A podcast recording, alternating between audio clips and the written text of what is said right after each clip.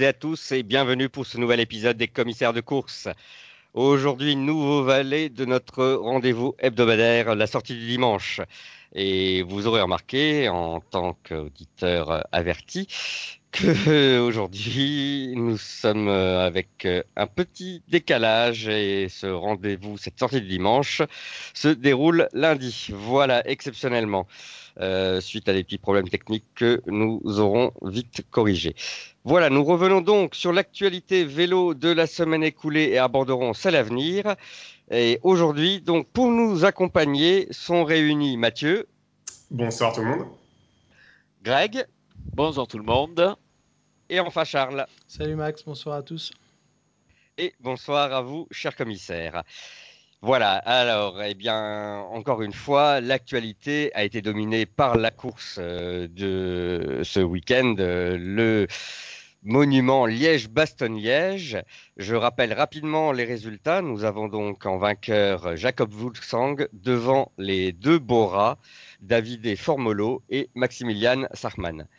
Euh, cette course, eh bien, était un peu peut-être attendu de manière un peu particulière par la plupart des suiveurs parce que on avait un changement de parcours pour la première fois depuis euh, bien longtemps, pratiquement une vingtaine d'années, il me semble, avec donc la disparition des, des côtes finales et notamment euh, la, la, montée euh, finale de, de Hans. Euh, donc on, on attendait avec une certaine fébrilité voir ce que ça allait donner au niveau du scénario de la course. Euh, bah, J'aimerais un peu avoir ton, avis là-dessus d'abord, euh, Charles. Euh, finalement, qu'est-ce que tu en as pensé et dans quelle mesure, pour toi, ça a eu un impact ou pas sur ce déroulé? Bah, C'était une course un peu bizarre. Comme tu l'as dit, on attendait un peu ce nouveau parcours pour voir si on allait encore s'ennuyer sur Liège, sur Liège, pardon. Et je dois dire qu'à la prise d'antenne, je m'attendais à quelque chose d'assez phénoménal parce que les conditions étaient assez terribles. On voyait que le peloton était déjà assez réduit, que ça avait l'air compliqué.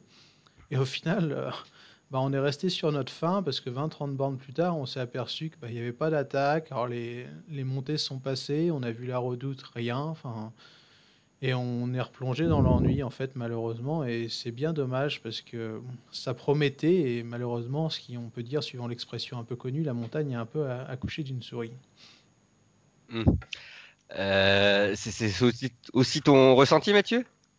Oui, oui, c'est aussi mon ressenti. Alors, on a eu bon espoir quand à 80, enfin 60-80 km de l'arrivée, ça a commencé un petit peu à péter de partout. Il y a des groupes qui se sont formés, il y a eu des attaques. Euh, avec un groupe, il y a un groupe avec des favoris et des outsiders qui est parti devant, mais finalement tout s'est regroupé. Et oui, après, euh, le final a été assez décevant, mais la sélection s'est faite par l'arrière en fait. C'est-à-dire que le, peloton s'est réduit euh, de plus en plus, on a perdu les éléments les plus faibles et seuls les plus forts sont restés devant. Mais euh, tout le monde paraissait vraiment quand même à bloc. Hein. Donc euh, je pense que les coureurs étaient quand même assez fatigués. Oui. Euh, ça, ça, termine cette campagne de classique. Est-ce que c'est pas dû à ça aussi, dû à la fatigue accumulée? Mmh. Mais tout le monde paraissait quand même assez fatigué et je suis pas sûr qu'il y avait grand monde qui était capable de mettre vraiment des, des attaques euh, dans le peloton ou ce qui restait du peloton après, après enfin à 20-30 km de l'arrivée. Bah, c'est un peu l'impression qu'on peut avoir aussi lorsqu'on regarde euh, le classement hein, et on constate quand même que les écarts sont assez importants. Hein. Euh, il y a plusieurs minutes entre le premier et le, et le, le 20e. Je crois qu'il y a pratiquement euh, euh, déjà plus de, plus de deux minutes. On a le, le, le 50e par exemple, il est déjà à 7 minutes. Donc c'est que la course, Greg, la course a été dure quand même, à défaut peut-être d'être spectaculaire course difficile notamment, enfin on l'a dit un petit peu au début, avec des conditions, il faisait très froid. Du vent, il faisait très froid. On a plusieurs témoignages hein, sur, enfin quand on regarde sur les réseaux sociaux, hein, des coureurs qui, se plaignaient du froid. C'est vraiment des conditions un petit peu particulières et qui ont, durci la course. Donc euh, ça c'est pas négligeable hein, quand on parle des performances des uns et des autres, tenir compte des, des conditions climatiques qui étaient particulières. Oui, on a eu des, des abandons, on a eu des gros noms parmi les abandons euh, quand même. Au-delà du nouveau parcours, oui. Ouais. Et ça, c'est euh, uniquement, je pense, la météo qui a dû jouer. Hein. Martin, Dan Martin était déjà malade, il n'a pas terminé. Euh, pour Valverde, pour, voilà, pour Valverde notamment. Voilà. Bon, apparemment, il est arrivé blessé déjà sur la course. Euh, Il était, piqué par euh, une guêpe, non, sur euh, la flèche. Alors ça, c'était sur la Flash Wallonne, mais ensuite j'ai lu euh, sur le forum, quelqu'un avait précisé qu'après la course, hein, à l'arrivée de Liège-Bastogne-Liège, Kunzoué avait euh, avait euh, précisé que Valverde souffrait, alors peut-être du coccyx, je, je crois, enfin en tout cas qu'il était qu'il était encore blessé, en plus. Donc ça, ça doit expliquer aussi sa contre-performance. Euh, Est-ce qu'on peut peut-être revenir sur euh, le, final et puis euh, un, mot aussi sur bah voilà le, vainqueur hein, qui qui a éclaboussé ce, final de Liège-Bastogne-Liège de, de, toute sa puissance. Un petit mot là-dessus peut-être Charles? Ouais ouais tu, l'as dit il a éclaboussé la, course de toute sa, classe vu que le Sang c'était le plus fort. C'est le plus fort je pense avec Alain-Philippe depuis quelques semaines déjà et en sachant que le Français n'était pas forcément bien sur la course, il s'est fait plaisir, il a su provoquer la décision. Et ses derniers compagnons d'échappée, enfin, même si ce n'était pas vraiment un échappé, Woods et Formolo ont, ont, craqué chacun leur tour et on a vu que physiquement, bah, vu que le sang était, était mmh. largement au-dessus. Quoi, et la seule il était, cra... il était craqué dans le faux plat, même pas dans la montée. Euh, ouais, ouais, mais c'est souvent dure, c'est dans le faux plat oui. Quand c'est des différences physiques, c'est souvent sur les faux plats parce que c'est au moment où il faut remettre la, la pâtée, enfin, comme on dit. Euh, c'est ça. Que, que ça c'est encore plus impressionnant, je trouve, dans ces moments-là. Ouais, ouais, euh. t'as complètement raison. Et la seule frayeur, au final, enfin, vous avez vu comme moi les images, c'est cette. Euh, presque chute, descente, cette ouais. descente où tu as l'impression qu'il va se péter la gueule tous les jours et il, il se rattrape, on ne sait pas comment. Enfin, c'était assez impressionnant, hein, j'ai trouvé. Oui, sacré réflexe. Euh, là. Bon, on sait qu'il n'est pas qu'il n'est pas malhabile sur un vélo, mais il a, il, a eu aussi euh, pas mal d'histoires de, de chute euh, par le passé. Est-ce que tu t'attendais honnêtement à le voir à ce niveau? Euh, Alors, j'ai demandé d'abord à Mathieu. J'ai posé la question en deux temps. Est-ce que tu t'attendais à le voir à ce niveau? Si je te pose la question il y a une semaine ou si je te pose la question en début de saison? En, en, début de saison, euh, non, sûrement pas. Mais euh, bon, vu, vu, tout son parcours cette année, c'est pas c'est pas surprenant de le voir euh, vaincre à Liège-Bastogne-Liège, puisque bon, on va pas refaire toutes les courses précédentes, mais il a toujours été. Sur les Ardennaises, il fait 3 à l'Amstel et 3 à la Flèche euh, et 2 à la Flèche wallonne pour finalement, voilà, prendre la, prendre voilà, la place sur le sur les courses par étapes, euh, il, a, il a toujours été là aussi. Donc, euh, effectivement, euh, on sait qu'il est en forme depuis le début de saison, quasiment de manière ininterrompue. C'est sûr qu'à 34 ans, euh, ça peut être un petit peu surprenant de le voir. Bon, moi, je, le voyais placé quand même hein, sur, ces courses-là. Je le voyais faire des top 10. Mais euh, de là à être euh, tout le temps actif et tout le temps sur le podium des, trois, des trois Ardennaises, c'est sûr que c'est un peu une surprise tout de même. Surtout à, son âge, à 34 ans. Oui, alors est-ce que, est -ce que ça interroge un peu là-dessus, Greg? Je sais que bon voilà, on a eu quelques interrogations. Astana déjà traîne euh, pas forcément la meilleure des réputations. Euh, en même temps, Fulsang ne vient pas de, de rien. C'est un, un, coureur que depuis de nombreuses années on voit aussi euh, toujours jouer les, les, premières places. Il a fait un petit saut qualitatif, on va dire. Alors, euh, ah, enfin, oui. C'est un coureur spécialisé surtout dans les courses d'une semaine jusqu'à présent. C'est-à-dire, il était performance, ouais, il a gagné un Dauphiné en 2017, il a, c'est ça. sur le Tour de Suisse, il était enfin, les, enfin, deuxième du Tour de Suisse l'année dernière, les Tours d'Andalousie, etc., etc. C'était plutôt, lui, on le voyait plutôt dans les, entre guillemets, dans les courses d'une semaine, c'était un des favoris, et ensuite, sur les grands tours, c'était un peu un outsider, un peu le coureur surprise que de temps en temps, euh, pour les étapes ou pour euh, un top 10, euh, pointer le bout de son nez. La vraie surprise, c'est de le voir aussi fort sur, euh, sur les classiques. Et euh, même plus fort qu'à la Philippe, qui était, alors que la course quasiment, enfin, c'est des courses qui semblaient promises à la Philippe finalement que ce soit. Oui. Euh, alors, un, un, petit mot sur lui peut-être justement. c'est une déception, c'est une surprise pour toi? Bah, oui, non, justement, le, comparer les deux me paraît assez intéressant finalement. Parce que à la Philippe, c'était peut-être le favori annoncé ou celui, surtout que nous Français, on attendait euh, sur ces courses-là. Et on a vu finalement un duel, on peut même rajouter les Strade Bianche hein, dans le lot. Oui. On a vu tous les deux au duel. On les retrouve alors euh, sur l'Amstel avec un final un peu particulier, mais ils étaient tous les deux devant d'abord. Et si jamais, si tactiquement ils se foirent pas, ils se jouent la victoire. Sur la flèche Wallonne, au moment quand ils partent, souvenez-vous un peu, on se dit à ah, la Philippe va gagner facile et finalement Fugelsang il revient très fort sur lui. Et finalement, pour la dernière des classiques, eh ben, Fugelsang est, enfin, pas, gagne assez facilement, au moins assez largement, alors qu'à la Philippe, eh ben, derrière il est à la peine hein, et on ne le voit pas. Alors euh, c'est peut-être ça, enfin moi le plus surprenant c'est ça, c'est ce parcours-là finalement que Fugelsang, on a, enfin on finalement, je presque toujours à le mettre favori. Moi, je, enfin, j'ai l'impression que pour Liège, tout le monde voyait à la Philippe comme une maison et se disait, bah, Fugelsang il fera podium euh, juste derrière, euh, comme sur les autres courses la, faute à sa pointe de vitesse, peut-être. Oui, Charles. Ouais, ouais, mais moi je trouve que, enfin, dès la flèche, j'avais des gros doutes sur euh, la capacité de la Philippe à, remporter Liège, parce que tu l'as dit, Greg, Fugelsang, il revient vraiment dans les derniers mètres, alors que c'est le terrain de la Philippe. Enfin, l'explosivité, c'est pas du tout Fugelsang, et je trouvais ça assez inquiétant. Et une chose que je trouve assez intéressante à noter, c'est que les courbes de ces deux coureurs-là s'inversent en fait.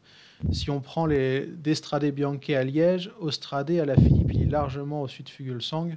On le voit dans, le mur final, il en fait ce qu'il en veut, mais il baisse petit à petit. On l'a vu à l'Amstel, il était cramé sur le sprint, il a eu du mal, sur la flèche, c'était compliqué aussi, puis la Liège. Et Fugelsang, on a l'impression que c'est l'inverse. En fait, il est parti plus mm. bas et à la fin, et eh ben, les courbes se croisent et, il arrive beaucoup plus tôt qu'à la Philippe, comme si le, le Fugelsang de Liège, en fait, c'était le à la Philippe d'Estrade, quoi, physiquement. Mais on, peut imaginer qu'à la Philippe, et on, l'a déjà dit euh, lors des missions précédentes, euh, lorsqu'on avait noté ses performances, euh, cette année avait peut-être un, entraînement plus spécifique, on va dire, pour travailler sa pointe de vitesse et passer les, petites côtes, les, côtes courtes entre 500 et un kilomètre, pas plus. C'est-à-dire que plus dirigé, on va dire, pour l'objectif Milan-San Remo que pour l'objectif finalement des Ardennaises. Euh, c'est un peu ça. Je sais pas ce que tu en penses, Mathieu, euh, mais. Oui, oui, euh, Liège, ça paraît un peu difficile, peut-être pour pour Alaphilippe en fait, hein, toute l'accumulation, toute l'accumulation des, côtes, surtout avec le, nouveau parcours qui a rendu la course plus dure, avec les températures plus basses. C'était peut-être hors de portée pour Alaphilippe cette année en fait. Et effectivement, il était, il était fatigué, ça s'est vu. donc finalement, moi, ça me rassure un peu sur Philippe le fait qu'il est, qu'il est, qu'il est perdu, euh, qu'il est perdu aujourd'hui. Euh. Bon, voilà, il a des, des, coups de moins bien, euh, comme, tout, comme tous les coureurs, normaux, on va dire. Et c'est plutôt rassurant, finalement, sur, sur ses prestations précédentes, précédentes moi, je, je dirais. Très bien. Une autre chose, moi, que, que j'ai noté quand même dans cette course, c'est finalement qu'on change le parcours ou pas. Bon, après, ça reste quand même les bastogne liège hein. c'est juste sa fin qui a été un peu changée. On, a quand même tendance à retrouver un peu finalement les mêmes euh, les mêmes habitués. Euh, on avait évoqué lors de nos pronostics des, la présence d'éventuels second couteaux comme Woods ou Formolo.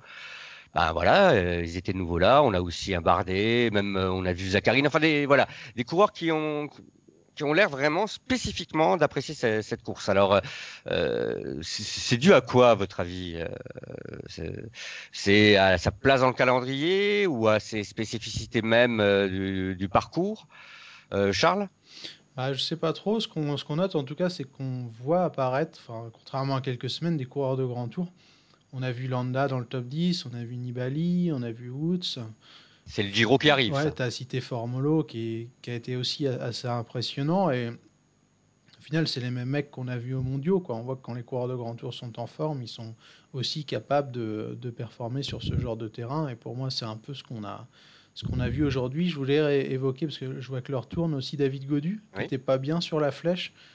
Et qu'on a retrouvé là à la fête, sixième, premier français. C'est plutôt une très belle performance, puisqu'il était dans le groupe pour la pour la troisième place euh, avec euh, qui se bat avec Charman qui fait troisième, donc plutôt pas mal j'ai trouvé pour David Godu qui est le seul Français dans le top 15.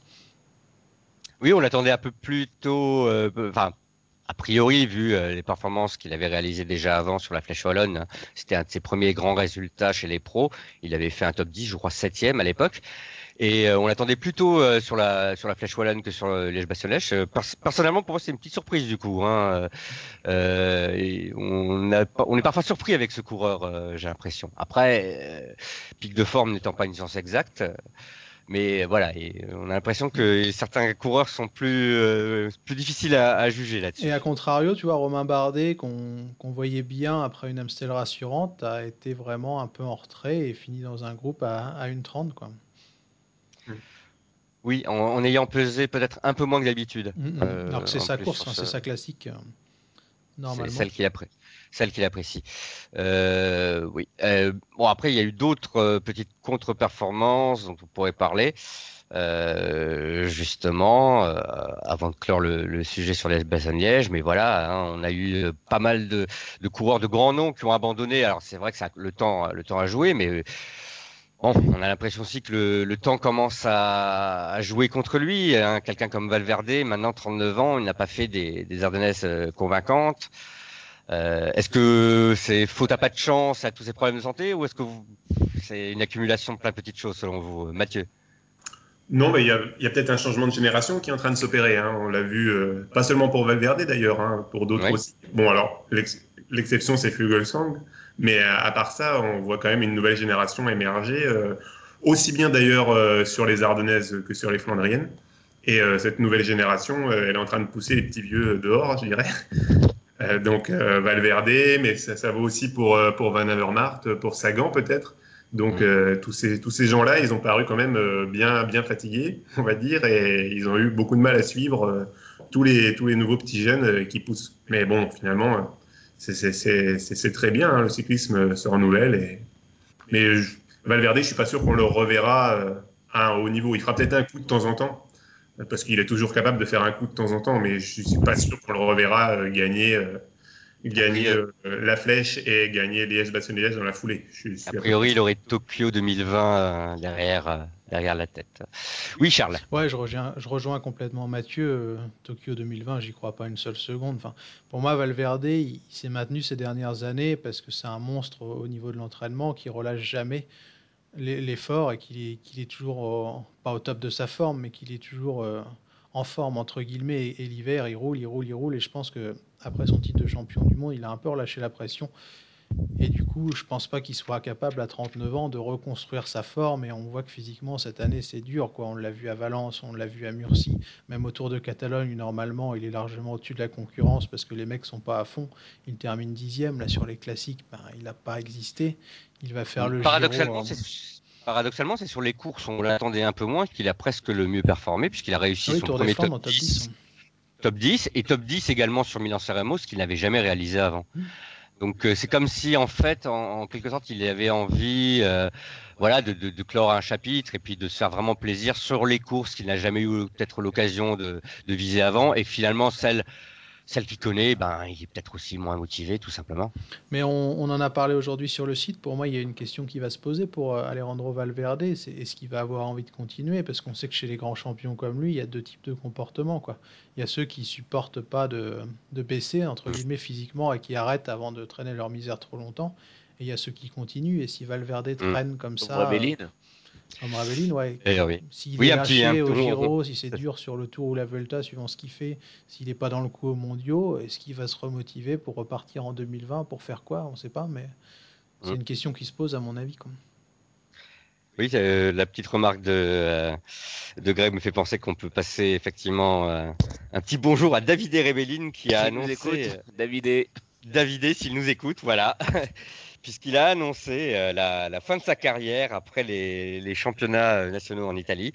Euh, voilà, 47 ans, il me semble, ou 46, je sais plus. Enfin voilà, une, une sacrée carrière. Quand il a commencé, il courait avec euh, Laurent Fignon. François Mitterrand était président. Voilà. Et pour finir l'aparté sur Rebellin, d'ailleurs, les amis de la bordure ont sorti un documentaire là, ces derniers jours que vous pouvez retrouver. Et on a eu la chance de le regarder et il est vraiment assez sympa. Voilà. Ouais, excellent. ouais. Tout à fait. Bien, alors, euh, est-ce qu'il y avait encore euh, quelque chose à dire sur, euh, sur ce Liège-Bastogne-Liège ou on peut peut-être faire le, le tour rapidement de, du, du reste de l'actualité? Glo- globalement euh, et peut-être aussi faire aller un, petit, un, petit top de, de la semaine, ce qui nous permettra comme ça de, de couvrir l'ensemble des courses. Euh, je sais que euh, Charles, toi, tu as préparé un petit papier pour le site pour demain. Euh, donc bah, je, vais te, laisser annoncer euh, ben, euh, voilà les, tops, ceux que nous on a voulu un peu honorer à notre façon grâce à leur performance. Ouais, ouais, comme toutes les semaines, on, a réfléchi ensemble ce matin à, nos tops et nos flops. Et il y a une équipe qu'on voulait récompenser. Et je pense que ça te fera plaisir, Max. C'est bah, la formation Androni qui a vraiment réalisé un très très beau tour des Alpes et qui a ensuite enchaîné avec un doublé aux Apennins et aussi une victoire au, Tour de Bretagne. Donc je pense que ça t'a vraiment fait plaisir. Et demain, ouais, comme tu l'as dit, on, on les retrouvera dans l'étape 1. Oui, ils en sont déjà à leur douzième victoire cette saison. Honnêtement, euh, je m'y attendais pas trop euh, qu'ils démarrent sur d'aussi bonnes bases parce que bon, l'année dernière déjà ils avaient mis la barre très très haut avec 36 victoires, je crois. Mais ils avaient un effectif, je considérais un peu plus costaud avec notamment la présence d'un Sosa qui leur a fait beaucoup de bien à ce niveau-là. Cette année, euh, ils sont pas spécialement renforcés, mais hum, les, les autres ont répondu présent. Ce qui est pas mal aussi, c'est qu'il y a 12 victoires avec 7 vainqueurs différents. C'est-à-dire qu'ils comptent pas forcément sur euh, toujours les deux, trois mêmes bonhommes. Et euh, ce qui m'a fait plaisir aussi, c'est de voir la belle complicité entre Cataneo et Masnada qui ont l'air vraiment de bien s'entendre. euh, et euh, voir l'un renvoyer la balle pour l'autre, c'était aussi assez sympa. Euh, voilà. Ils ont gagné le Trop Broléon aussi. Et on avait Vandram également sur le Exact, euh, Broléon, qui est lundi, une, hein. une victoire, une victoire en malin, mais euh, une victoire qui compte. une victoire hein. quand même. Tout à fait. une victoire D'ailleurs, pour Greg, on, pour rester sur nos tops, euh, on a aussi souligné un autre truc sur le Tour des Alpes, c'est notre duo euh, du Team Sky qui a fait rouler, enfin Chris Froome pour lui. Voilà, c'est ça. Les petits jeunes de Sky qui. euh, Alors, Sivakov, finalement, là, si on peut se souvenir que l'année, là, enfin, sa deuxième année chez Sky, l'année dernière avec Bernal, finalement, c'est deux coureurs très attendus. On a surtout vu Bernal jusqu'à présent. Ouais. Certains Ah, avaient été déçus déjà hein, par Voilà. les performances de Sivakov et commençaient déjà à tirer des, des plans sur la comète. hein. C'est ça, des deux, finalement, qui étaient les deux grands espoirs hein, du cyclisme mondial de cette génération-là. On voyait surtout Bernal, et, et là, enfin, je pense que ça fait plaisir à pas mal de monde de, de, voilà, de trouver euh, Pavel Sivakov au premier plan, qui gagne une belle petite course, même si la start list n'était pas non plus exceptionnelle.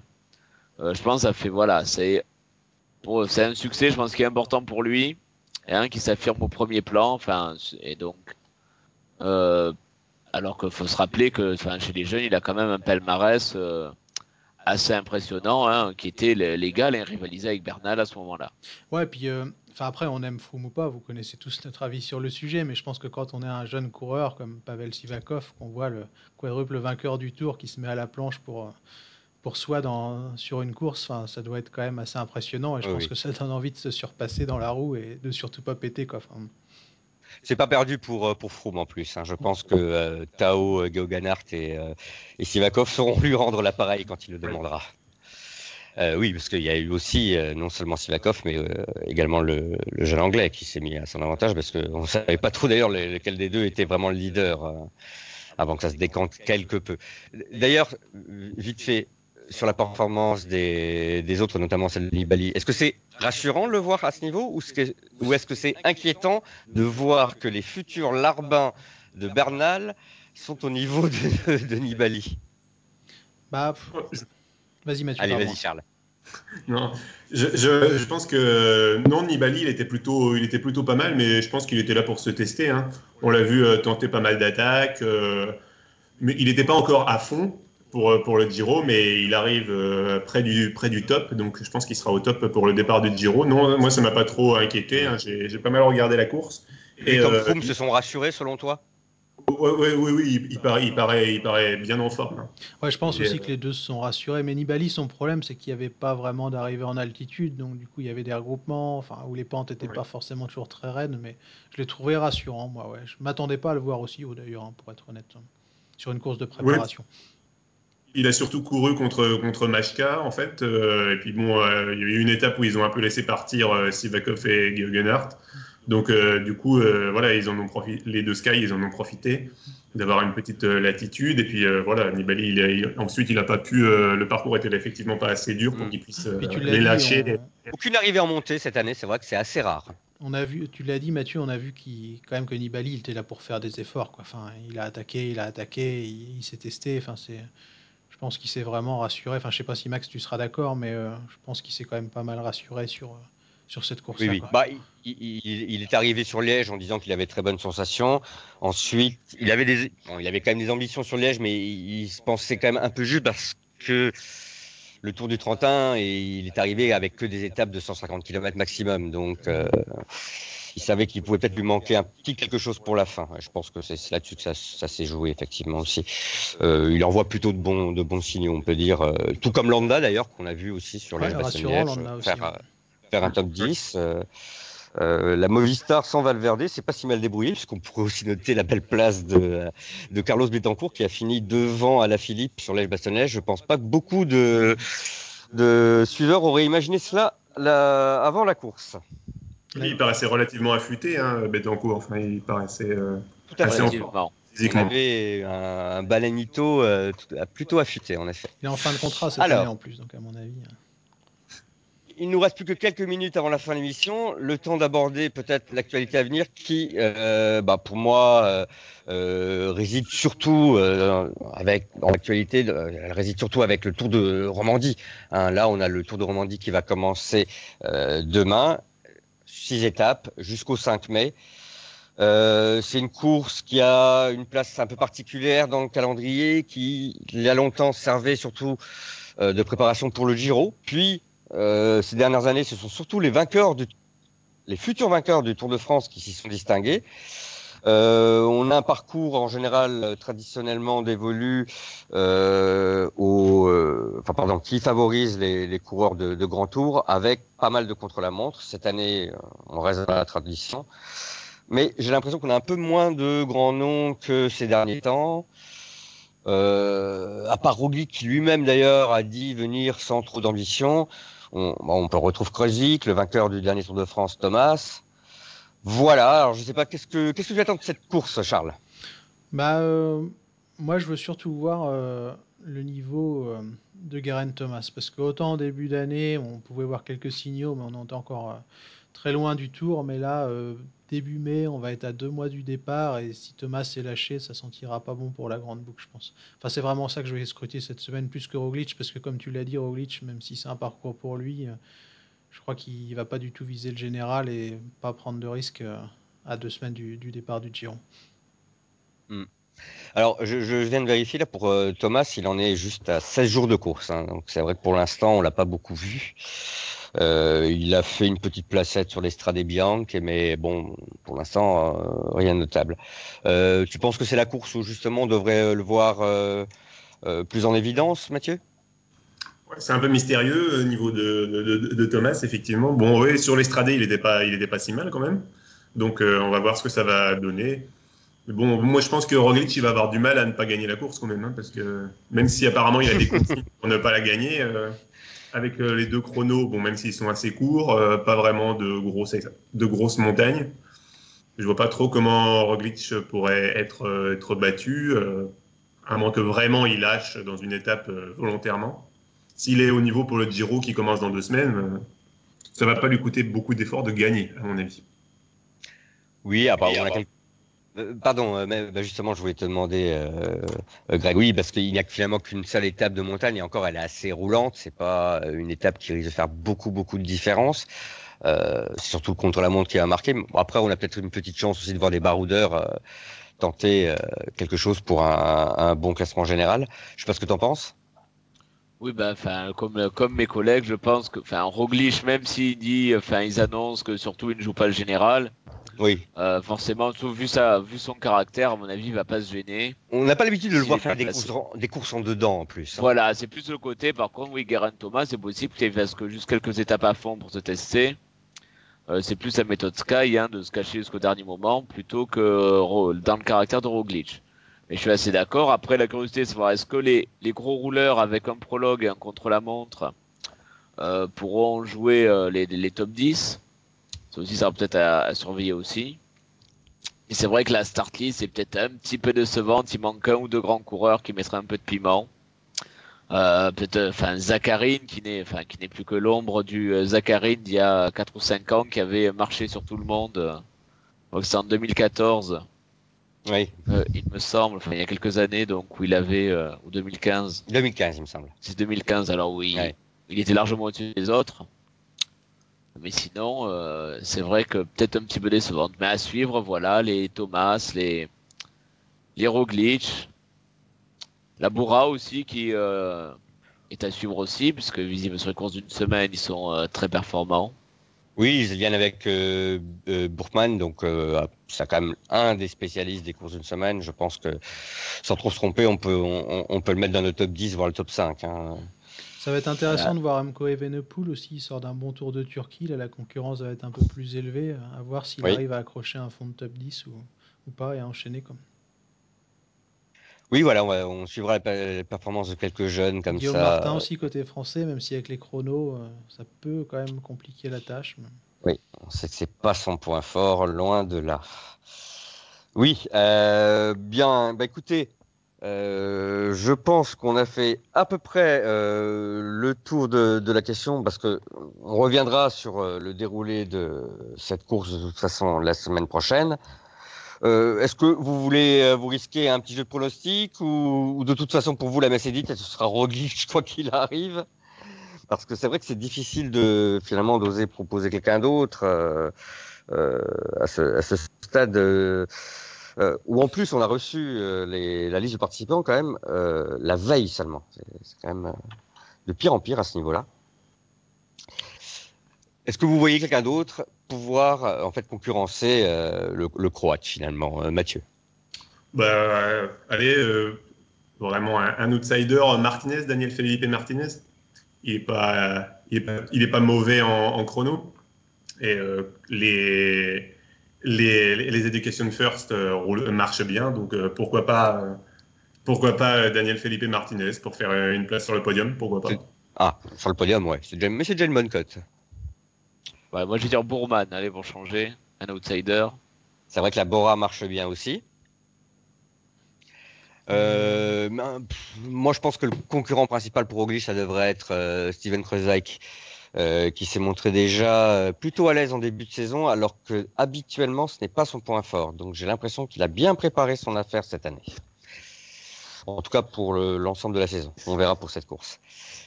Très bien. Bah, écoutez, euh, je pense que là, on a fait le tour. Merci à tous de nous avoir suivis. On se retrouve en tout cas très très bientôt. N'hésitez pas à laisser pouce bleu et commentaires sur si l'émission vous a plu. D'ici là, vous prenez tous très bien soin de vous et à bientôt. Au revoir. Au revoir. Au revoir. Au revoir.